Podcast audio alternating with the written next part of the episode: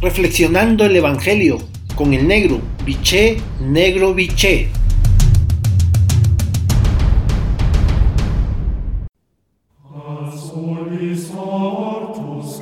Buen día, hermanos y hermanas. Hoy el Evangelio de Lucas, capítulo 10, versículo 38 al 42, la frase central es la siguiente. Marta lo recibe en su casa. El Evangelio muestra un rasgo de identidad del discípulo o discípula que es la escucha de la palabra. Mientras el grupo de discípulos sigue su camino, Jesús entra solo en una aldea y se dirige a una casa donde encuentra a dos hermanas, a las que quiere mucho. La presencia de su amigo Jesús va a provocar en las mujeres dos reacciones muy diferentes. María, seguramente la hermana más joven, lo deja todo y se queda sentada a los pies del Señor. Su única preocupación es escucharle. El evangelista la describe con los rasgos que caracterizan al verdadero discípulo o discípula. A los pies del Maestro, atenta a su voz, acogiendo su palabra y alimentándose de su enseñanza.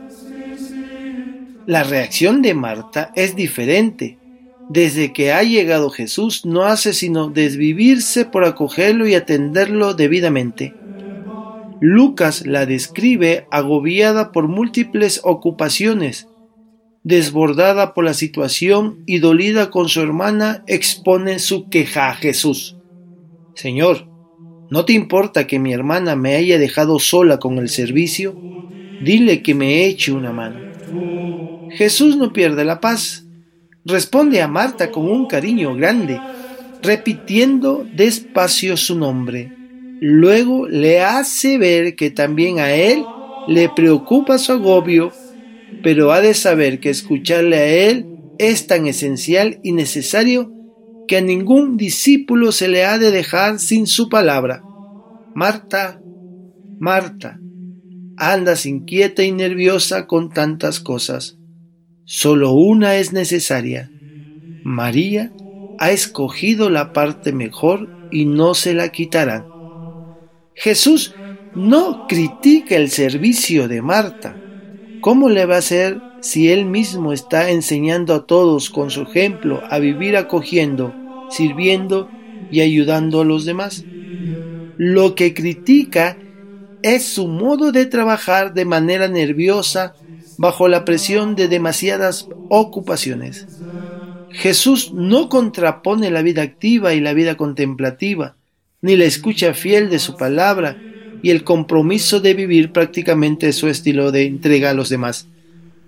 Alerta, más bien, del peligro de vivir absorbidos por un exceso de actividad en agitación interior permanente, apagando en nosotros el espíritu contagiando nerviosismo y agobio más que paz y amor.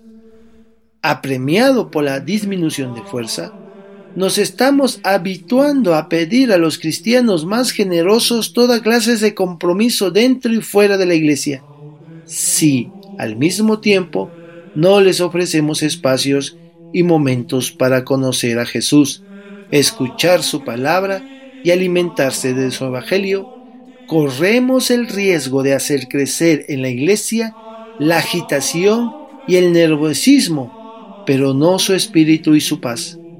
No podemos encontrar con unas comunidades animadas por funcionarios agobiados, pero no por testigos que irradian el aliento y vida de su Maestro.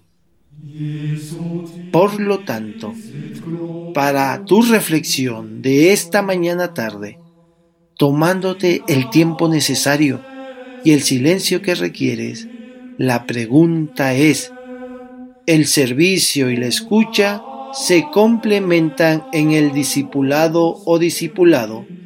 Por lo tanto, ¿soy capaz de escuchar y obedecer a la palabra que nos ha dejado Jesús? Hasta entonces, un abrazo Los quiero y rezo por ustedes.